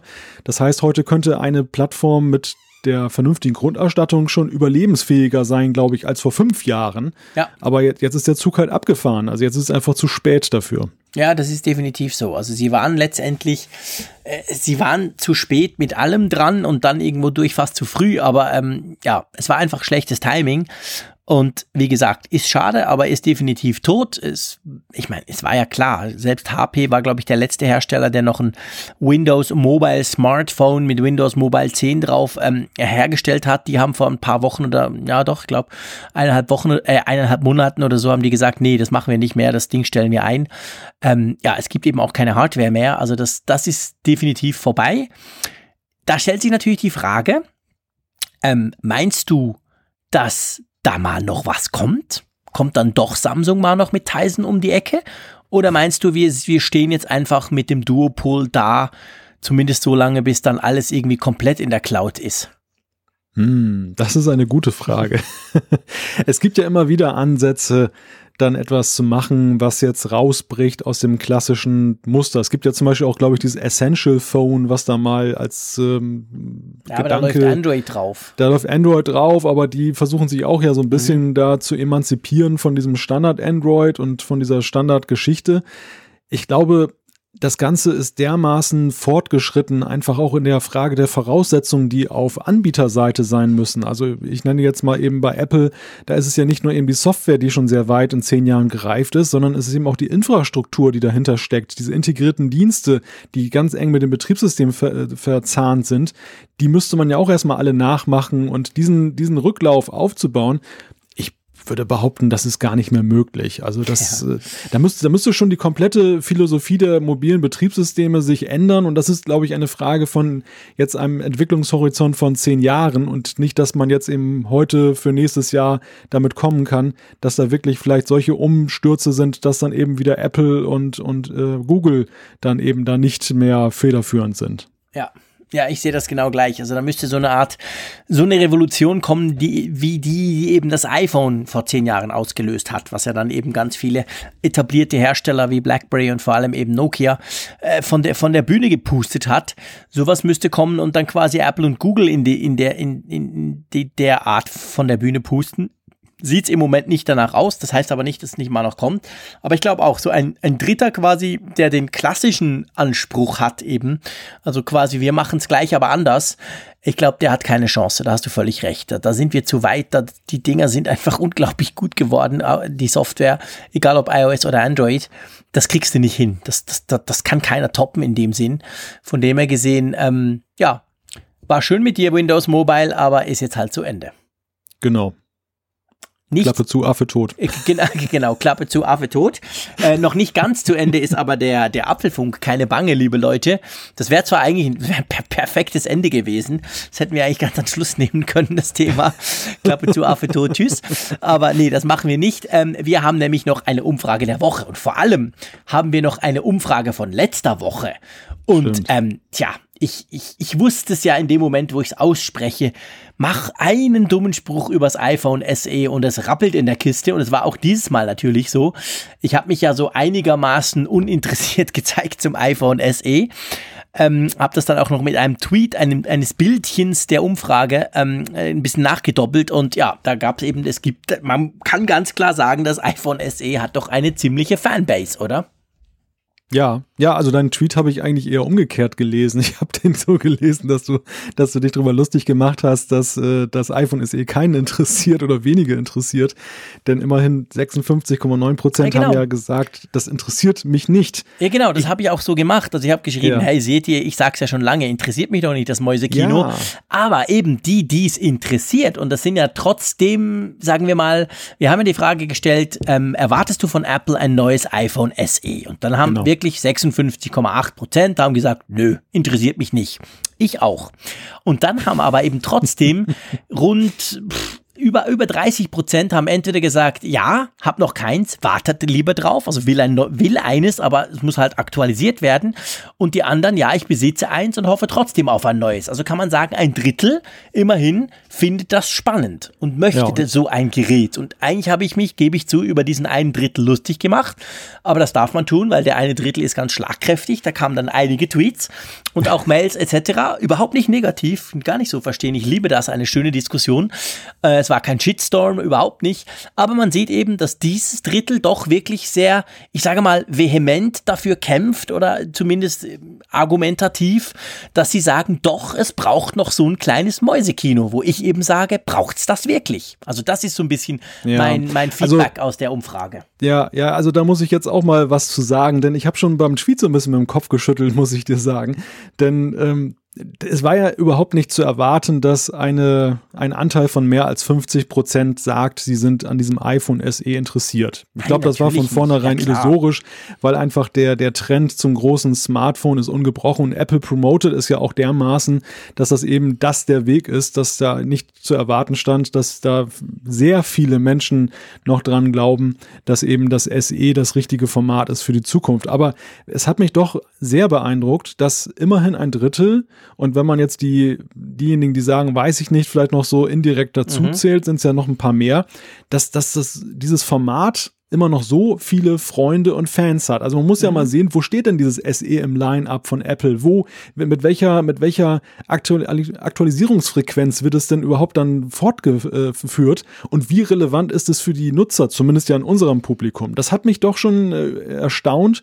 Ich habe gedacht, dass das doch eher ein kleinerer Liebhaberteil ist noch, der sich dafür begeistern kann und nicht so viele. Das, das, ich fand das schon sehr beeindruckend viel. Ja, ich auch, natürlich, logisch. Ich fand das auch sehr beeindruckend viel. Auch wenn ich äh, zwecks spannenderer Diskussion natürlich diese 56 Prozent herausgehoben habe. Aber es ist so, also das ist wirklich viel. Man sieht die Dinge ja auch immer wieder. Gut, man muss fairerweise sagen, es ist schwierig, sie zu entdecken, weil sie sehen ja genau gleich aus wie das iPhone 5S. Aber ähm, also von dem her gesehen, die Dinger verkaufen sich, glaube ich, schon gut, auch wenn Apple nicht sagt, was sie, was sie für, also sie schlüsseln ja ihre Verkäufe nicht nach Geräten auf. Aber ähm, trotzdem muss man natürlich sagen, das iPhone SE wurde letzt ist ja eigentlich ein, ein geschrumpftes iPhone 6S. Das ist nicht so übel. Apple verkauft das 6S selber ja auf seiner Webseite im Moment auch noch, aber naja, es ist halt nicht mehr ganz up to date. Da stellt sich natürlich die Frage, jetzt mal abgesehen von unserer Umfrage, lieber Malte, was denkst du? Also, ist das global betrachtet ähnlich? Ist sich Apple dessen bewusst und meinst du, da kommt dann mal noch was? Also wenn ich unsere Umfrage betrachte, würde ich Apple dringend dazu anraten, das, das Gerät weiterzuentwickeln. De definitiv. Da, du bist ja. meiner Frage ganz elegant ausgewichen. Das ist definitiv richtig, klar. Also Apfelfunk ähm, sagt Apple, was sie tun sollen und da müssten sie so ein Gerät kriegen. Ich denke trotzdem noch wahrscheinlich, dass sie eben eher dann so ein kleineres iPhone irgendwann mal noch ein bisschen günstiger machen, weil man muss ja auch noch sagen, da kommen wir dann vielleicht beim Feedback noch dazu, ähm, es ist natürlich eben auch das günstigste iPhone. Also wenn du nicht ein, mhm. ein gebraucht iPhone oder so kaufen willst, sondern was Neues mit Garantie etc., dann kriegst du kein iPhone günstiger als das iPhone SE. Also von dem her gesehen ist es das ideale Einsteiger-iPhone. Ja, das ist eine ganz gute und wichtige Fragestellung, die du aufwirfst. Liegt die Popularität des SE denn jetzt eher am Format oder liegt sie tatsächlich eher am Preis, dass es eben der günstigere Einstieg ist? Also kann man, wie viele kann man aus dem Lager der 5 Zoll, nee, 5 Zoll ist es ja nicht, viel weniger, 4 Zoll Liebhaber ähm, begeistern? Dafür dann vielleicht doch ein halbes Zoll mehr zu nehmen und dann aber trotzdem den günstigen Preis zu haben? Oder ist es wirklich die Liebe zu diesem ganz alten Format? Einfach weil es, das haben wir damals auch gesagt, als wir es mal rezensiert haben, ein absoluter Handschmeichler ist. Ja, genau. Gute Frage. Da werden wir vielleicht später dann nochmal eine Umfrage der Woche machen dazu. Das wäre genau. ganz, ganz interessant. Genau. Was ist es denn, was an dem Ding so fasziniert? Der kleine Bildschirm kann es ja nicht sein. Okay, ähm, böse, lass uns böse. böse, böse. Lass uns gleich zur neuen Umfrage der Woche kommen. Ähm, die hängt damit zusammen, was wir ganz am Anfang des Apfelfunks gesagt haben, nämlich es gab wieder Updates. Drum stellen wir ganz einfach die Frage: Nervt es dich, dass Apple so viele Updates herausbringt? Da hat man dann drei Möglichkeiten, oder? Genau. Ja, ständig muss ich aktualisieren. Nein, Updates müssen sein oder ist mir egal. Genau, also einfach mal so ein bisschen den Puls fühlen von euch bezüglich der Updates, auf was das bei euch so auslöst. Ähm, ja, du, jetzt würde ich sagen, wir nehmen doch noch zwei Feedbacks rein. Dann ähm, sind wir wieder in unserer schönen üblichen Länge. Einverstanden? Genau, gerne. Soll ich mal anfangen mit ja, einem gern. Feedback? Ich habe hier ein Feedback von Lutz, der hat uns geschrieben zur letzten Ausgabe und er schreibt, da hat ein Hörer berichtet, dass man eine physikalische Multisim benötigt, um die eSIM der Apple Watch aktivieren zu können. Dem muss ich widersprechen, denn ich habe meine eSIM auch freischalten lassen. Der Erwerb oder das Besorgen einer physikalischen eSIM war nicht nötig. Es war alles ganz einfach über das Kundencenter der Telekom sowie die telefonische Kundenbetreuung der Telekom möglich. Eine physikalische eSIM war nicht nötig. Das Ganze ging in wenigen Minuten über die Bühne und hier kann man die Prozedur dann auch nochmal nachlesen. Er hat einen Link geliefert, den wir dann natürlich auch gerne weitergeben. Spannend, danke Lutz für diese Ergänzung. Ähm, ich, freu, ich hoffe ja auch, dass die Schweizer Provider das irgendwann mal hinkriegen, damit ich das auch mal selber ausprobieren kann. Aber ja, definitiv spannende Sache. Vielen Dank. Dann gehe ich gleich zum Dennis und zwar, er hat was geschrieben, da haben wir uns ganz klar falsch ausgedrückt. Ich glaube, was war, glaube ich, sogar ich. Bin ja meistens ich, der irgendeinen Mist erzählt im Apfelfunk. Und zwar, er schreibt, ich wollte mal vermelden, dass ich das Watch OS Update auf V401 nicht angezeigt bekomme. Laut meiner Apple Watch bin ich auf dem aktuellen Stand. Meine Vermutung ist, dass dieses Update wirklich ausschließlich für die neue Series 3 ist und Besitzer früherer Generationen nicht damit behelligt werden. Da gab es, das gab es ja schon früher mal beim iPhone 7 und iOS 10. Das würde auch zu eurer Theorie passen passen, dass Apple die User so wenig wie nötig mit Updates belästigen möchte. also mit wenig Updates. Das hat sich jetzt heute gerade mal wieder gezeigt, dass es nicht so ist. Aber es ist sogar noch viel schlimmer, weil ich habe ja erzählt von diesem WatchOS Update, das gerade rauskam. Und das war gerade am letzten Mittwoch kam das ja raus, als wir die letzte Folge aufgenommen haben. Und ähm, das ist so, dass das nicht nur nicht auf älteren Geräten angezeigt wird, es wird auch auf der Apple Watch Series 3 nicht angezeigt, außer du hast die LTE-Version. Also es ist wirklich ein ganz spezifisches Update ausschließlich für die Apple Watch 3 mit LTE. Alle anderen kriegen das nicht. Ich gebe zu, ich habe am Donnerstagmorgen einige Male diesen Update-Knopf gedrückt, habe nochmal rebootet beide Geräte, weil ich dachte, ja, warum geht denn das jetzt nicht? Bis ich es dann auf Twitter gelesen habe. Ich glaube, es war auch ein Apfelfunkhörer, der uns darauf aufmerksam gemacht hat. Von dem her gesehen, ganz herzlichen Dank, Dennis, und auch an euch andere, die uns das gemeldet haben die dritte Zuschrift sollten wir vielleicht auch noch reinnehmen, Klar. weil wir haben nämlich auch ein paar mehr noch dazu gekriegt. Erstmal muss ich aber öffentlich an dieser Stelle widersprechen, dass du Quatsch redest, lieber Jean-Claude. Äh, das nehme ich für mich auch dann durchaus meinen Anspruch, dass ich daneben liege. Das ist auch schon des Öfteren passiert. Okay, alles klar, Dankeschön.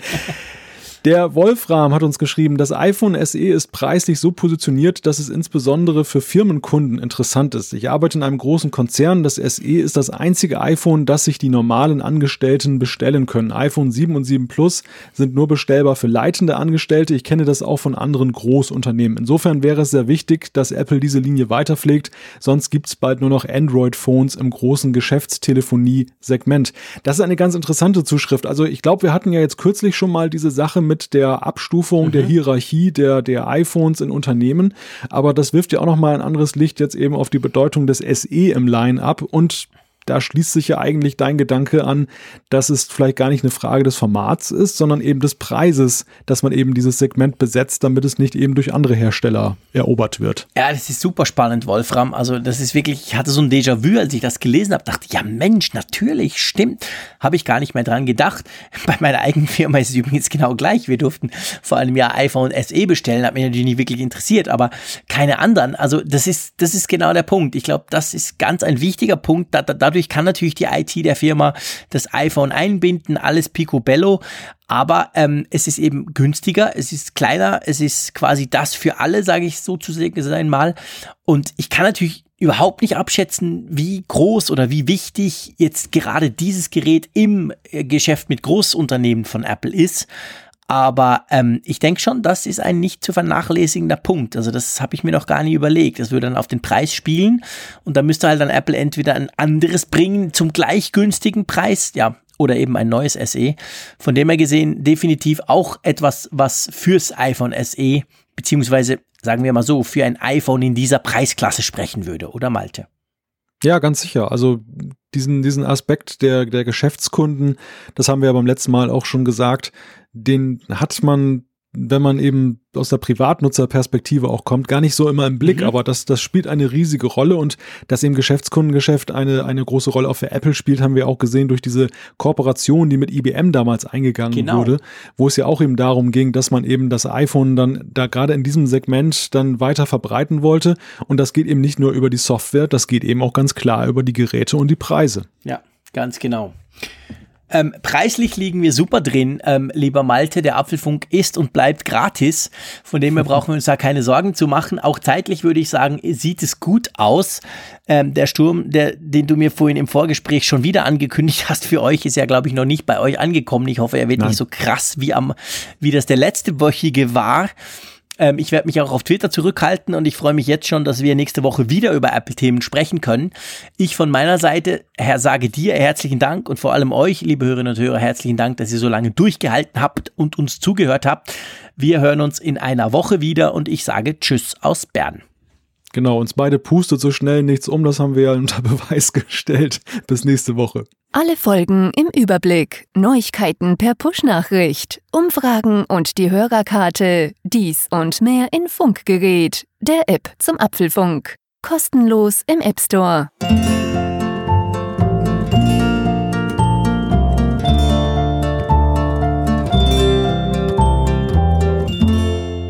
Apfelfunk der Podcast über Apple-Themen. Mehr Infos unter www.apfelfunk.com.